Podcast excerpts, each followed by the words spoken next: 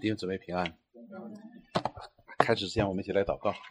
亲爱的主，我们感谢你，我们欢欢喜喜来到你面前，我们要敬拜你。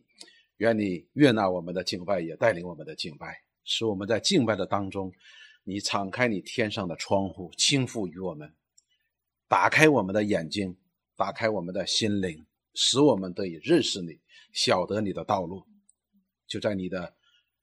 旨意当中能够成为你的见证，你就祝福我们下边的时间与我们同在。我们这样祷告祈求，是奉耶稣基督的圣名，阿门。这是一个非常非常大的一个事件，我们就继续的往下讲。就是主耶稣他不单我们都关注他被钉十字架，但是在被钉十字架之前呢，实际上是一个很大很长的一个过程。而从这个很长的过程当中呢，我们也可以学到。很多相关的教训，因为主耶稣他是来为我们做榜样的，他不但为真理做见证，也为我们做榜样。我们也从我们的主耶稣的身上呢，懂得如何的来面对这个邪恶的世界，来为主来做见证。上一次呢，我们讲到了主耶稣呢，被他的百姓抓起来，送到大祭司那里边审判了之后，审问了之后。然后找了一些虚假的验证，莫须有的罪名，就定了主耶稣的罪。实际他们定主耶稣基督的罪呢，他们是用一个虚假的断章取义的方式来定了主耶稣基督的罪。他们不明白主耶稣到底讲的是什么，但是他就要用这断章取义的方式定了主的罪。所以呢，就把他送到了比拉多那里。送到比拉多那里，比拉多说：“你把他送我这儿来做什么？”他说：“我们。”杀不了他，所以这些犹太人他们的目的来到比拉多这里，就是要把主耶稣杀掉。好，我们接下来看主耶稣在外邦人当中如何。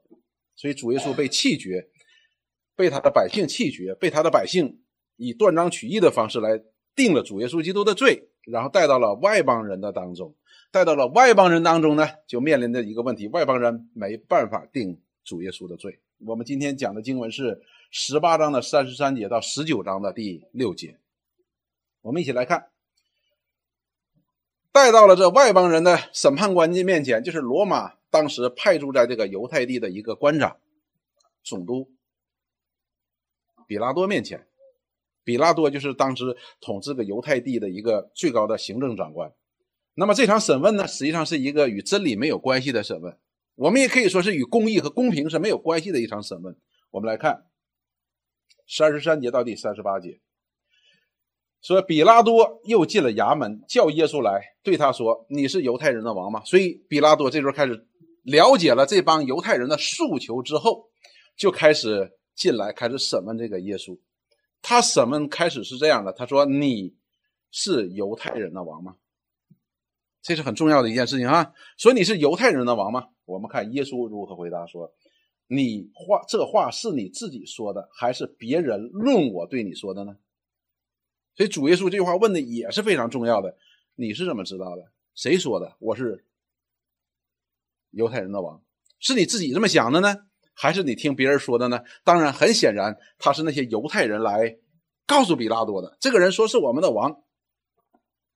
比拉多说：“我岂是犹太人呢？”他说：“我也不是犹太人，我哪知道这些事情？谁是犹太人的王？你本国的人和祭司长把你交给我的。他说是你们的祭司长和你本国的人把你解来放到我这里，让我审判你，我才知道你是犹太人的王。所以我问你，你是犹太人的王吗？但是呢，这个时候呢，他就问了一件事情。比拉多就前面问的是你是犹太人的王吗？接下来就问你做了什么事儿？你做了什么事儿了？”所以前面的一讲的是你是犹太人的王吗？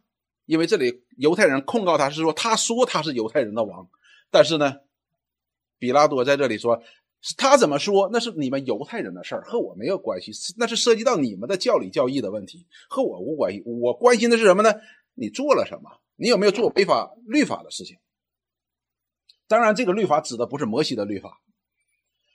耶稣回答说：“我的国不属这世界。”我的国若属这世界，我的臣仆必要为我征战。所以主耶稣马上就讲说：“我的国。”当提到我的国的时候，就表明说他是王，但是他的国不在这个世界，他说：“如果我的国要在这个世界，那些跟随我的人，那那肯定为我征战的，使我不至于被交在犹太人的手里边。”但是我们看到，当时他的主耶稣被他们抓起来的时候，他的门徒有没有为他征战？有，彼得是不是拿个刀，马了骨子给砍下来了？但主耶稣说：“收刀入鞘吧。”所以这里边主耶稣说：“我的国不属于这个，如果属于我的国，他说属这个世界，他说我的门徒不能够容忍我今天站在你的面前的，肯定得为我征战的。他说只是我的国不属于这个世界。”所以主耶稣呢，就给他这样一个回答：“他说我是不是王呢？是王，但是我的国不属于这个世界。”好，接下来又说，比拉多又对他说：“这样你是王吗？前面说你是犹太人的王吗？什么意思？和我无关。但是现在说你是王吗？哎，如果说是王的话，和他就有关系了，因为他是本地的王。”耶稣回答说：“你说我是王。”比主耶稣的意思说：“你说的我是王。”那么接下来他就说：“我为此而生，也为此来到世间。他来就是要做王的。而这里边的王呢，比拉多所问的呢，不仅仅是犹太人的王，就是你是王吗？就是所有的王。主耶稣说：‘你说我是王，我就是为此而生的，我也为这个来到世间的。但是我的国不在这个世界。’然后下边他说：‘我来到这个世界，特为给真理做见证。’”所以我们看到，比拉多呢，他的询问的方式呢，一直想想一件事情，就是你和我有没有关系？你对我的王权有没有影响？你对我统治犹太地这个权柄有没有人影响？说你是不是王？这地方是我是王啊！一山不成二虎，一地没有俩王啊！你是不是王？但是主耶稣就告诉他说，是王，但是他的国不在这个地上。他说：“如果我的国要在这个地上，我的门徒肯定要跟你干的。”那么他说：“您你是王吗？”他说：“我是王，但是我是给真理做见证的。凡属真理的人就听我的话。说属真理的人就听我的话。我是给真理做见证的，是不是王？是王，真理之王。”那么比拉多说：“真理是什么呢？”弟兄姊妹，我们要看啊，比拉多不是在问，跟主耶稣在探讨真理，说什么是真理，不是这个意思。不是要询问主耶稣，向他问道，求什么是真理，而是一种嘲讽的口气，给真理做见证。真理是啥？你说你是王，你的国不在这里，你为真理做见证。真理是啥？真理使你现在就成为这个样子吗？成为阶下囚吗？是一种嘲讽的口气。说了这话，又出来到犹太人那里，对他们说：“我查不出他有什么罪来。”所以，比拉多他不是在跟主耶稣在论道。谈论真理的事情，而是嘲讽的什么叫真理？你看你现在这样，所以出去了。出去了之后呢，就告诉这些犹太人说：“我查不出他有什么罪来。”记住哦，这是一个外邦人的官长。他说：“我查不出来，你们这个犹太人呢，查不清楚犹太人的事儿。他没有做什么事情违背了我们的律法，我查不出他有什么罪来。”所以，我们看到主耶稣的第一次被审问，被比拉多的审问是与真理无关的。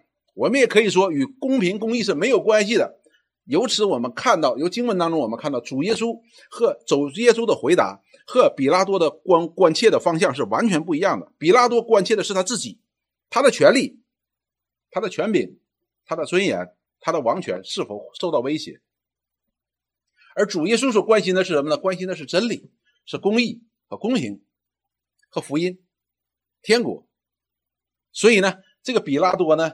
第一个交锋下来，他觉得和我也没啥关系，而且呢，他也真的没有查出主耶稣犯了哪条法。他有没有问他说：“哎，你做了什么？”主耶稣我什么没做？我做什么了？没有做任何违法的事情。所以比拉多呢，就出来宣布说对犹太人宣布说：“我查不出他有什么罪来。”当时的犹太人，他们目标很明确，就要杀掉耶稣，就要除掉耶稣。但是比拉多呢，这里边呢，他也需要有一个平衡的，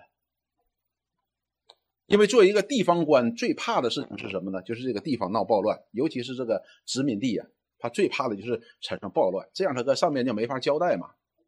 但是呢，他也要看到这些人是怒气冲冲的，怀着一个一门心思想要除掉耶稣的来了，所以他就到底怎么办呢？所以他不能够仅仅的说宣布说，哎，这个耶稣我查不出有什么罪，就能够有结果了。好了，但是呢，他尝试着告诉这些人说，我查不出他有什么罪的。我们看犹太人是什么想法？犹太人却定义要杀耶稣。所以呢，我们看这里的时候呢，到第二节，呃，第三十九节的时候呢，说虽然我查不出他有什么罪，但是你们有个规矩，在逾越节要我给你们释放一个人，就是特赦呀，特赦一个人。你们要我给你们释放犹太人的王吗？所以他这里边是有个暗示的，暗示呢，第一个暗示是什么呢？说我查不出这人有什么罪，对吧？但是你们真的把他。解到我这来了。现在呢，犹太人，你们的规矩是逾越节要释放一个人，要特赦一个人。然后他就有个暗示说，你们是不是要特赦你们这个犹太人的王呢？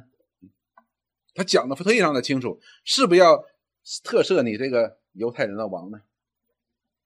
当然，另外一个是什么？是罪犯了。实际他们都是把主耶稣当做罪犯一样来特赦的。但是呢，我们看。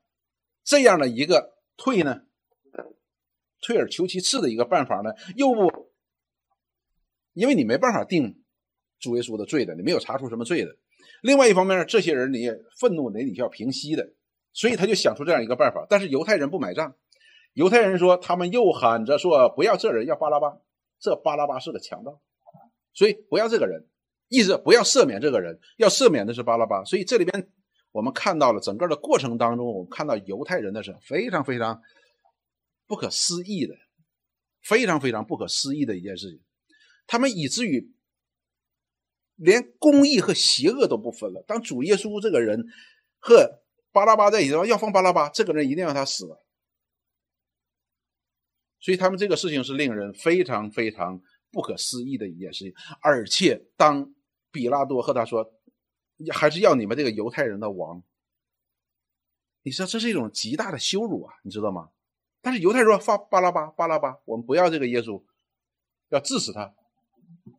好了，第一节，当下比拉多将耶稣鞭打了，所以第一个办法，退而求其次的办法，这些以犹太人不接受，那么他说，哎，那把他打打一顿，打一顿再说吧。于是就把耶稣鞭打了。兵丁用荆棘编作冠冕戴在他头上，给他穿上紫袍，这是羞辱羞辱耶稣。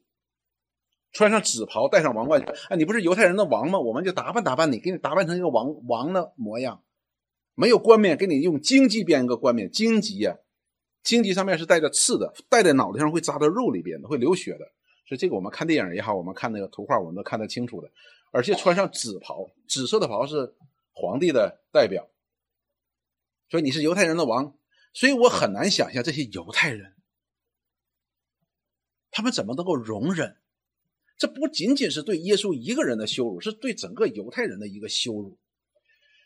打完了，穿上这些东西，他们开始羞辱。因此，我们今天的基督徒也要学习到一点，就是你看，当犹太人不尊重他的王的时候，你不要想外邦人也尊重你的王。我们今天也是一样，我们若不尊重我们的神。敬畏我们的神，我们不要想别人会尊重我们的神，敬畏我们的神。然后又挨近他说：“恭喜犹太人的王啊！”就用拳头打他，然后还让主耶稣去猜打的是谁，记不记得？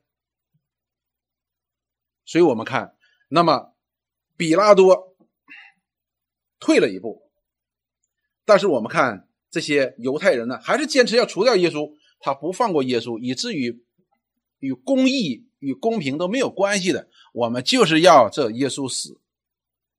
我们宁愿去要那个十恶不赦的罪犯巴拉巴那个强盗。不可思议。接下来我们看，但是呢，这时候比拉多就面对一个难处，就是你没办法定他的罪。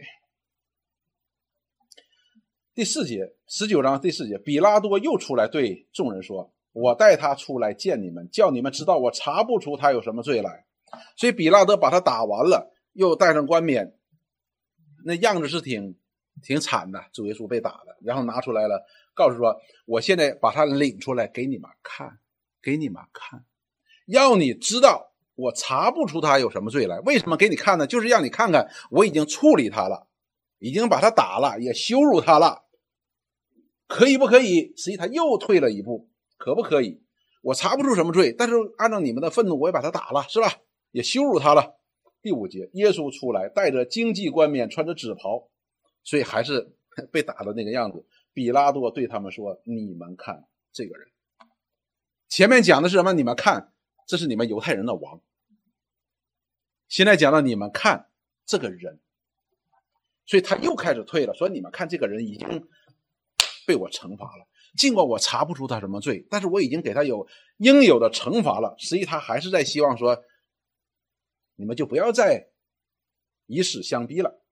但是我们看犹太人怎么做的呢？祭司长和差役看见他就喊着说：“定他十字架，定他十字架。”所以这一次呢，就直接说了：“你就定他十字架了，谁也别放，你把他定死就好了，定他十字架。”所以犹太人呢，对于比拉多的这样的讲法呢，他还是不认同。我们目的就是让他死。比拉多说：“你们自己把他定十字架吧，我查不出他有什么罪。”所以比拉多在这里第三次讲到了说什么呢？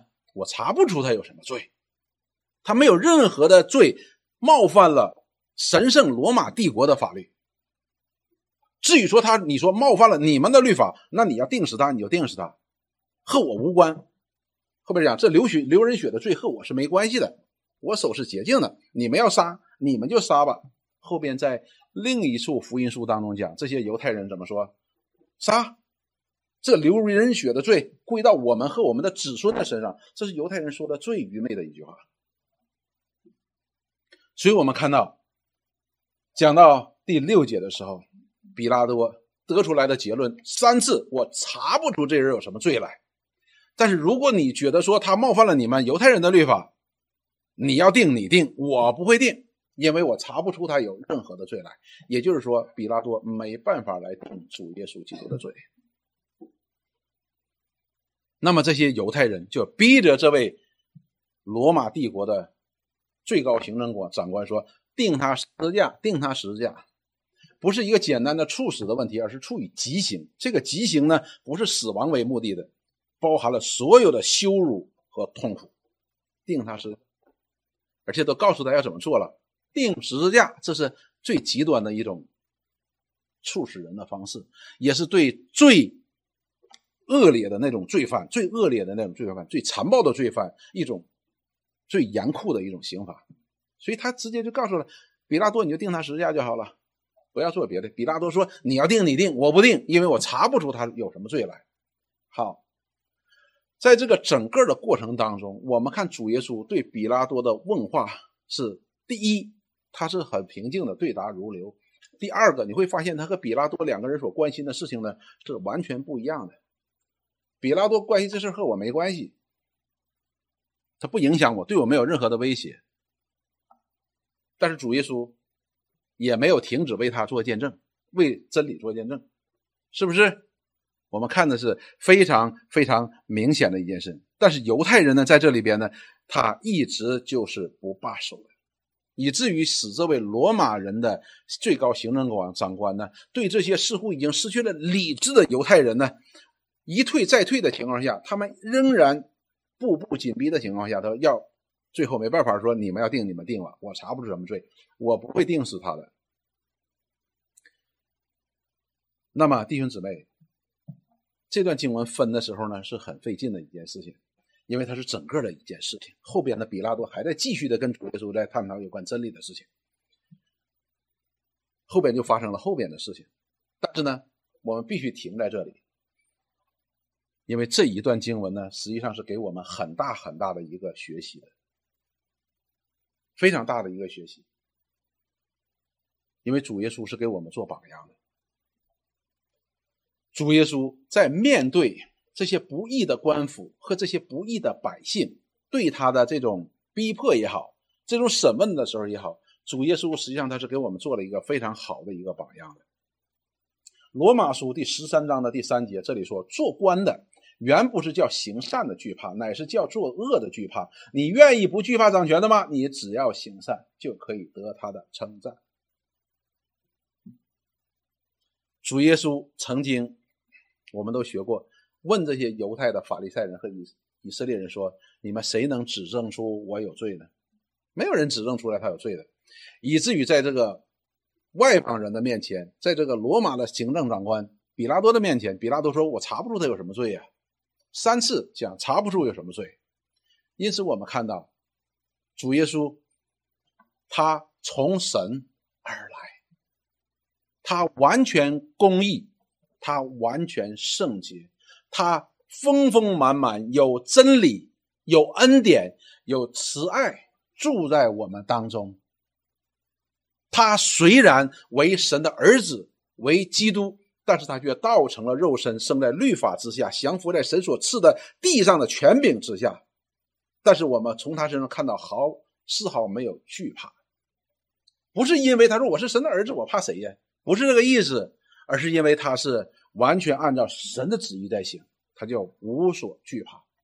我们今天也是如此，只要行善，你就可以得他的称赞，以至于外邦人都不能够讲耶稣。你哪里有问题？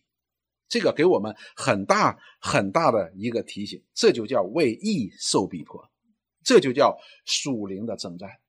弟兄姊妹，这是一场属灵的征战，这是世界上最大的一场属灵的征战。我们看到。我们也能够明白什么叫被为义受逼迫。我们看整个的什么的过程，虽然不是关于真理的，也不是关于公平和公义的，但是主耶稣，你看他一直站在一个什么真理的位置上面，他在那里坚持，他丝毫没有血气的，他丝毫没有血气的哈。你说当然了，他是神的儿子吗？他是道成了肉身，他丝毫没有任何的血气的来解决。也没有这个愿望，用一场血气来讨得一个公平，讨得一个公义，或者解决这场审判，他没有的。我们还记不记得主耶稣被抓的时候，彼得拿出刀，把那个抓他那个军兵那个马勒古的耳朵给削掉了。主耶稣说：“你收刀入鞘吧。”但是在马太福音第二十六章那里却告诉我们说：“说你把刀收起来吧。”告诉彼得，你把刀收起来，然后说：“我想，你想，我不能求我父现在为我差遣十二营多天使来吗？”所以主耶稣说：“如果要想征战的话，我求我父差遣十二营的天使。”那这是很解决问题。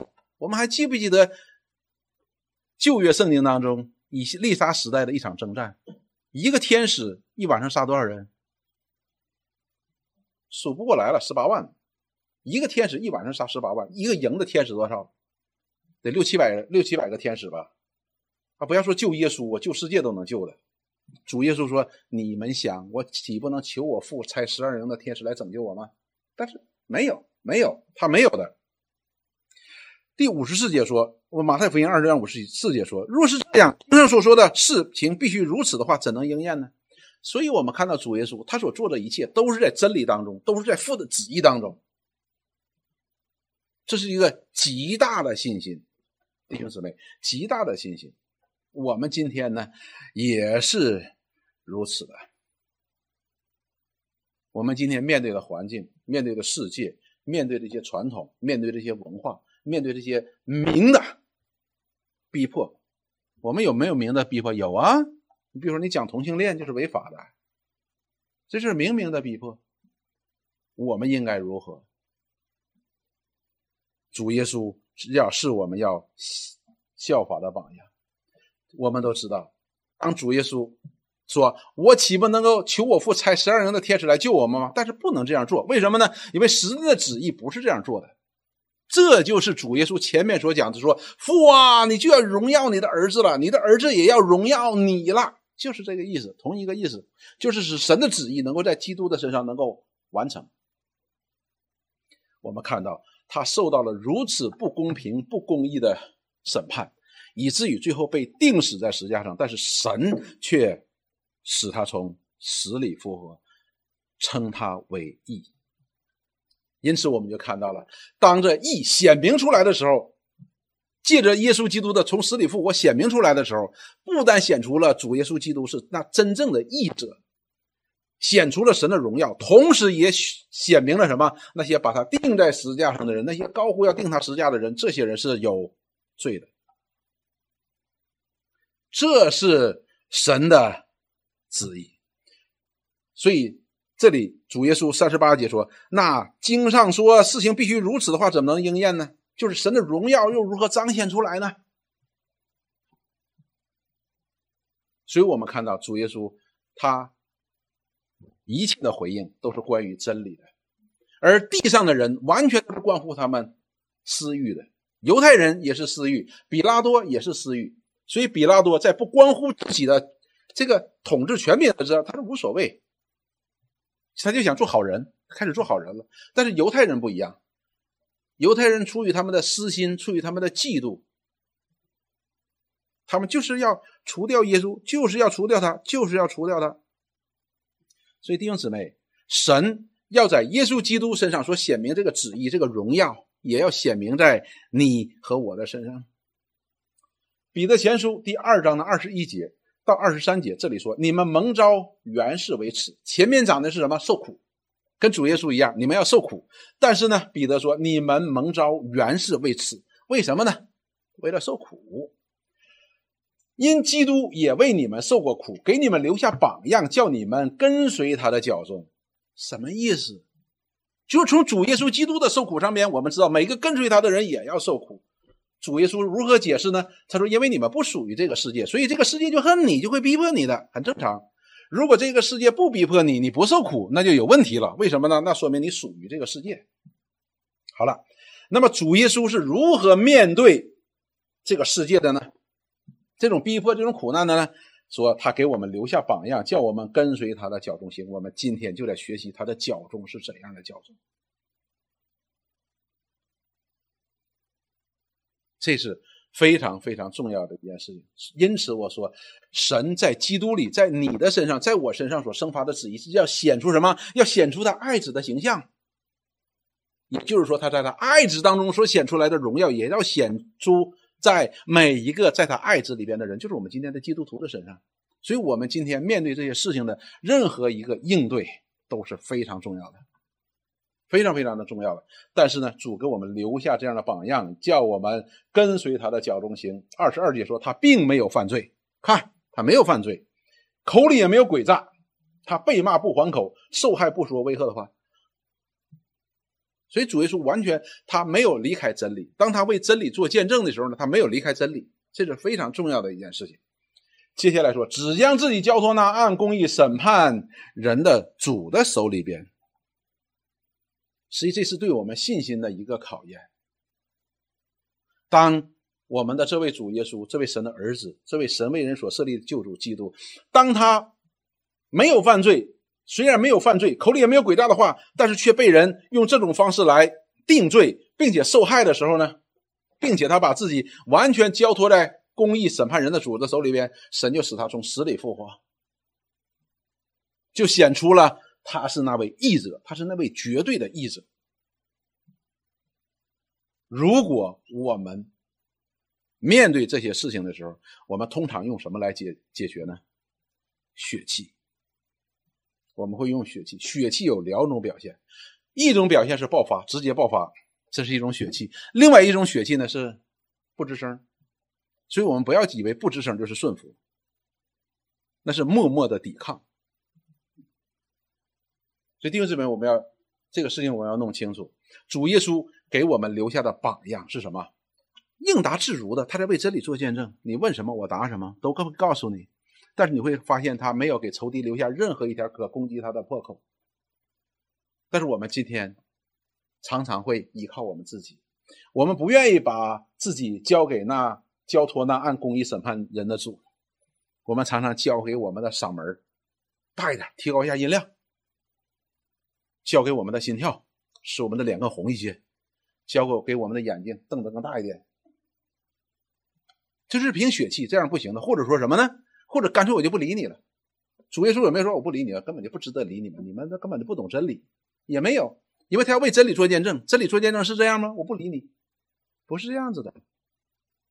所以弟兄姊妹，这张这段经文与我们是息息相关的。主耶稣给我们留下这样的榜样。提摩太后书三章十二节，这是我们都熟知的经文。不但如此，凡他讲到了他要受受逼迫，因为主耶稣也受逼迫。然后他说：“不断如此，凡立志在基督耶稣里敬虔度日的，也都要受逼迫。”也就是说，主耶稣所要面对的这些事情，我们也都要面对的，一模一样的。保罗所面对的，我们今天也要面对，只不过是情况不一样，但是逼迫都是一样的，都是来自于这个世界，来自于我们自己肉体当中的邪情私欲。每个人都是，每个人指的是谁呢？凡要在基督耶稣里敬虔度日的。什么叫敬虔度日？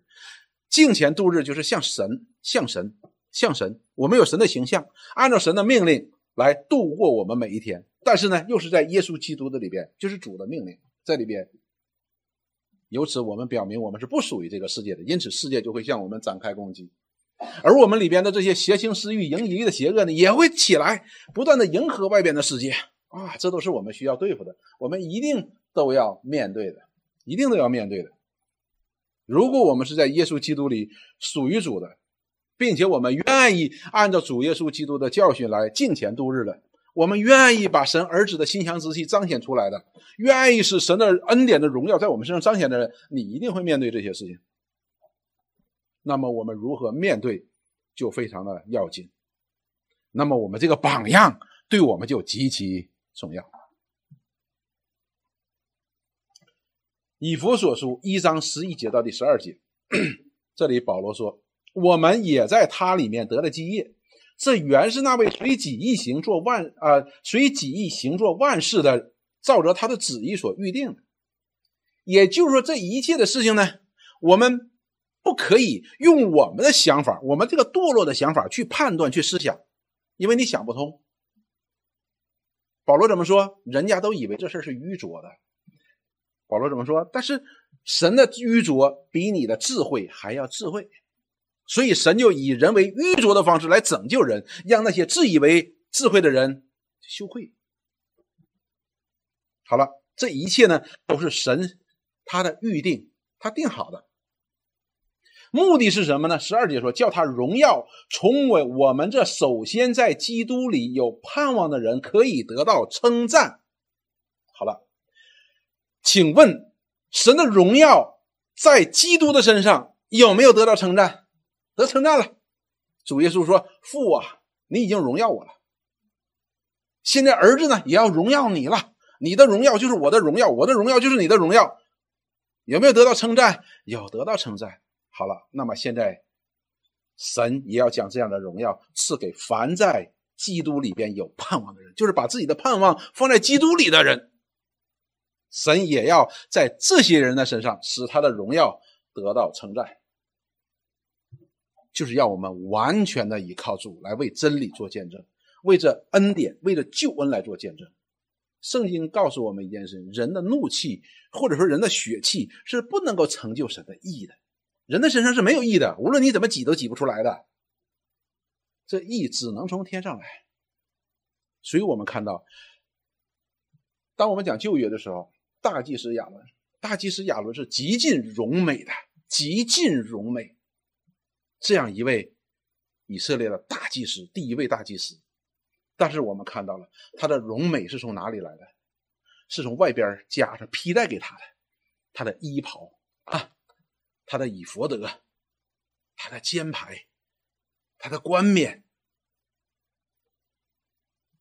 是外加上的，这是从神来的，人是没有的。人堕落之后就没有这个荣耀了。但是神却要使他儿子的荣耀能够显在我们这些在他里边的人，在他救恩里边的人身上。所以我们要想靠我们的血气来成就神的意义，实际上这是对义的一种背叛。如果我们想用我们的血气来彰显神的荣耀，那就是对这荣耀的玷污。但是问题在哪里呢？呢，这都是我们不自觉的一个行为，这是最可怕的一件事情，因为我们的本性如此。也就是说，如果我们不倚靠神、倚靠基督、倚靠圣灵，我们绝对无法跨越我们里边这盈余的邪恶的，你一定跨不过去的。我们人的第一反应都是血气，都是血气。所以，我们看到今天我们的主耶稣基督是如何把自己交托那按公义审判人的主的手里边，这是我们应当做的，弟兄姊妹。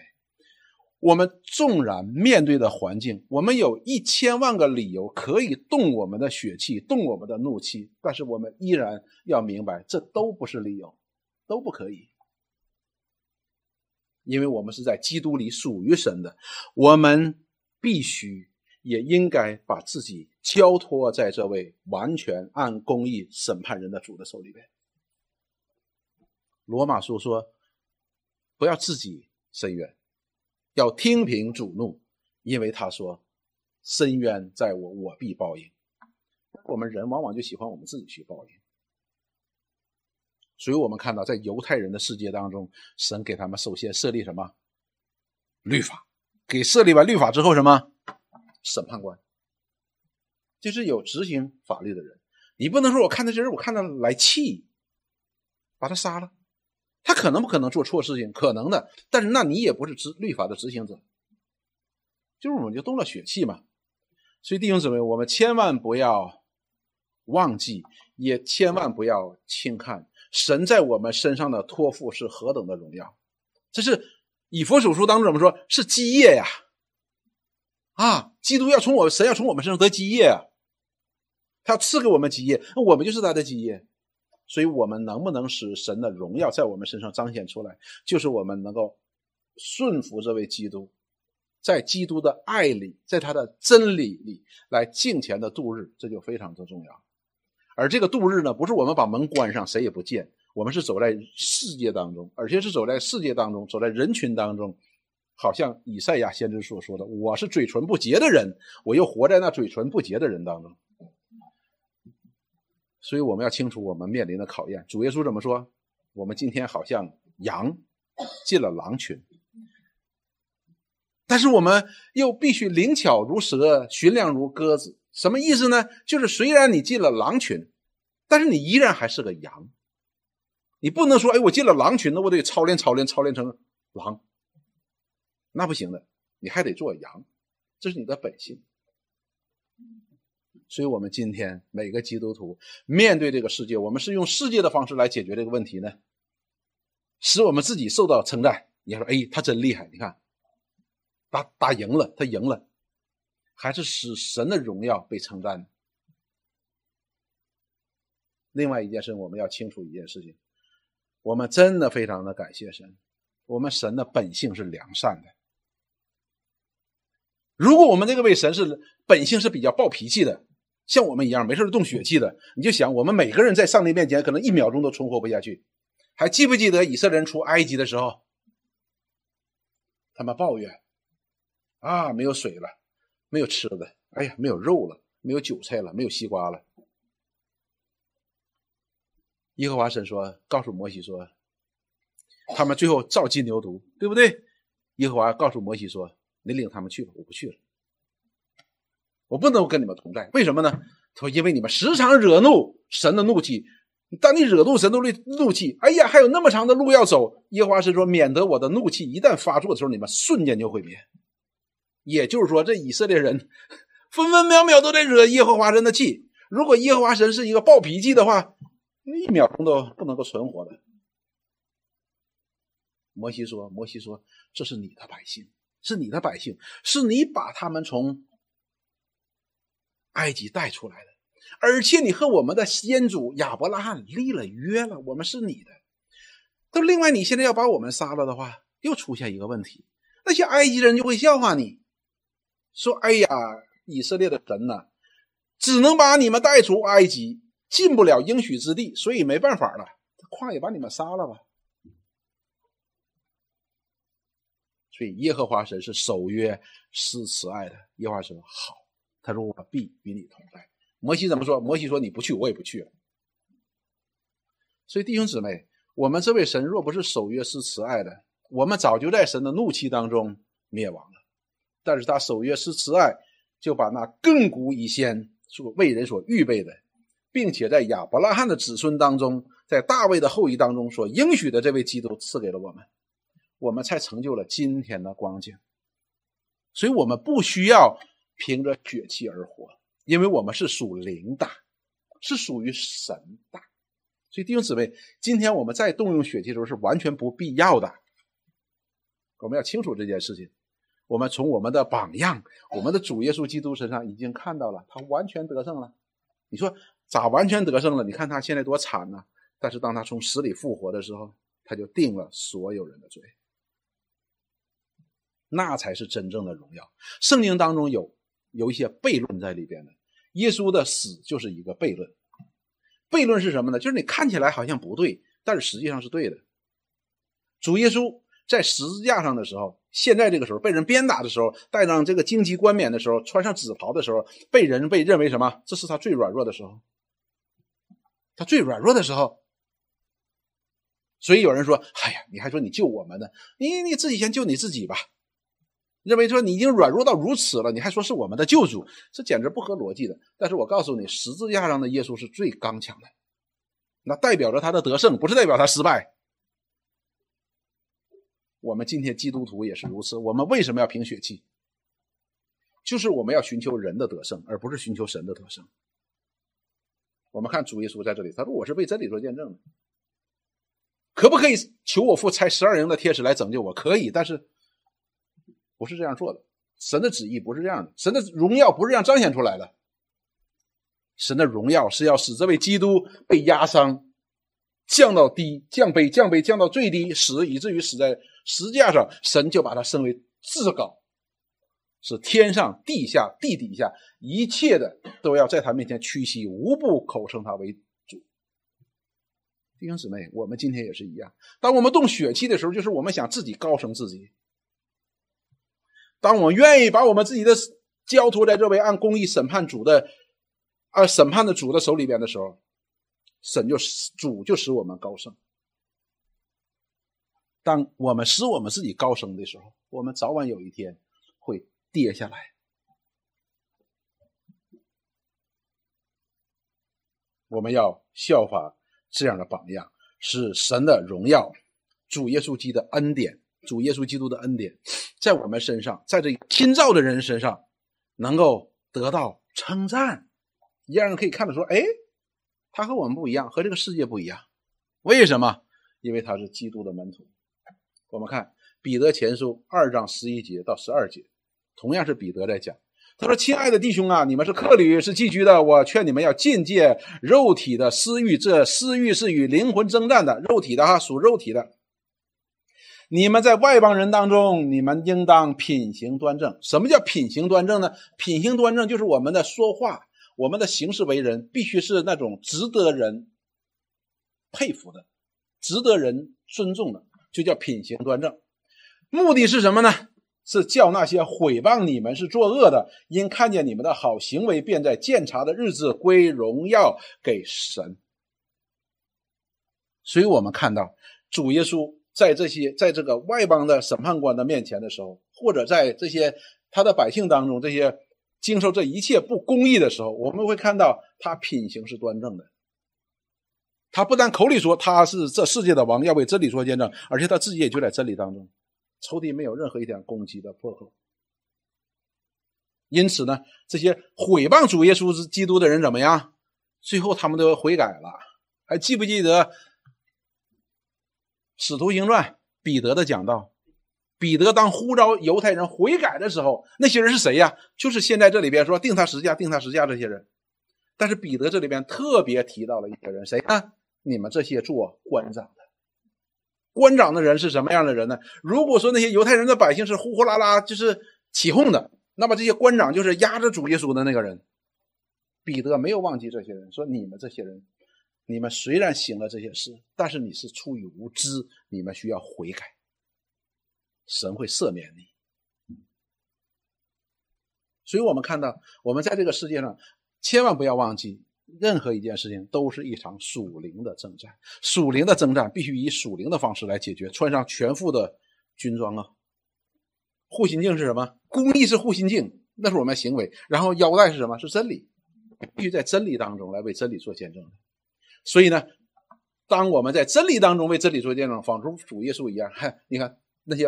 要定他十字架的人，那些定他十字架的人，都得悔改，都得向他悔改。这才是真正的得胜。而我们今天也是如此。我们要知道，这是一场属灵的征战，我们不能够靠肉体、靠血气来得胜的。所以保罗说：“我们虽然在血气当中，但是我们并不属，并不凭血气来征战，因为这是属灵的征战，你用血气是没有用的，只能使上属灵的生征战呢，使我们大大的失败。”然后归荣耀给神，也就是说，神的荣耀可以显在我们这些在征战当中被毁谤的人的身上。相反，如果我们用我们的血气、用我们的私欲来征战的话，实际上我们就会使这荣耀的福音被毁谤。我们自己做这事本身就在毁谤我们的福音。弟兄姊妹，我们都有这样的经历。从我们的孩子身上有这样的经历，从我们的同事身上有这样的经历，从我们的同学身上有经历。当我们做一些不合宜的事情的时候，他们会说什么？嘿，哎，基督徒呢？我相信我们每个人都有这样的经历。什么意思呢？就是我们给人家留下毁谤你的借口了嘛，对吧？但是主耶稣没有。加拉太书五章二十二节到第二十三节。圣灵所结的果子就是仁爱、喜乐、和平、忍耐、恩慈、良善、信实、温柔、节制，这是圣灵的果子。圣灵的果子哈，也就是说，我们完全顺服在圣灵之下的圣灵的带领，或者说我们在基督里的，或者说我们在基督的爱里边，或者说我们是个枝子和葡萄树是连在一起的时候，我们就会结出这些果子来的。